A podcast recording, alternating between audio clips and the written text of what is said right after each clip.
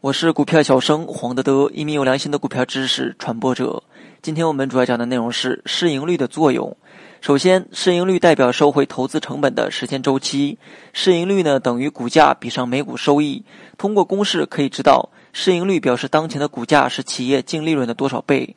如果公司在未来的若干年中仍然保持当前的获利水平，那么在和市盈率相同的若干年中，投资者就可以收回当年购买股票的成本。假设某公司的市盈率是十倍，说明投资者能够在十年时间里收回投资成本。如果市盈率是二十倍，则需要二十年收回成本。收回成本的时间越短，投资收益就越大，标的就越有投资价值。仅从理论上来讲，市盈率越低就越具有投资价值。但是我们也需要了解不同行业之间的市盈率差距。第二，市盈率可以反映投资的回报率。市盈率的倒数就是投资回报率，即每一元的投资可以获得多少回报。比如说，市盈率是十倍，那么一年的回报率就是百分之十。如果公司将这些净利润全部作为股息发放给股东，那么股东的收益就相当于拿到了百分之十的利息。如果市盈率是二十倍，相当于投资者一年的利息是百分之五。第三，市盈率可以用来和不同规模、股价不同的公司进行对比。一些关键的财务指标受企业的规模影响比较大。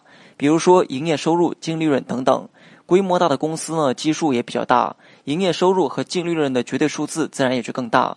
但并不能说明规模大的公司盈利能力就强。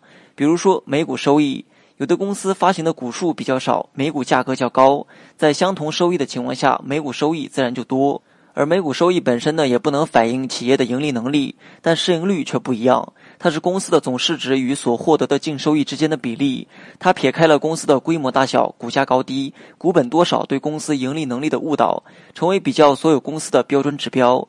特别是对同行业个股的对比分析，市盈率的作用更加突出。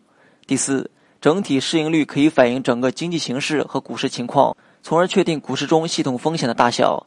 虽然对于 A 股整体市盈率的合理位置有不同的说法，但是一般认为 A 股的市盈率在十五到二十之间呢是比较合理的。如果 A 股整体市场的平均市盈率偏低，则说明市场进入了投资区域；那么相反，如果偏高，则市场的风险加大，说明不适合投资。第五，市盈率可以衡量公司股票价格的风险程度。当市盈率大大超出同行或者市场平均市盈率的时候。如果上市公司没有充足的未来增长理由做支撑，那么股价就存在较大的风险。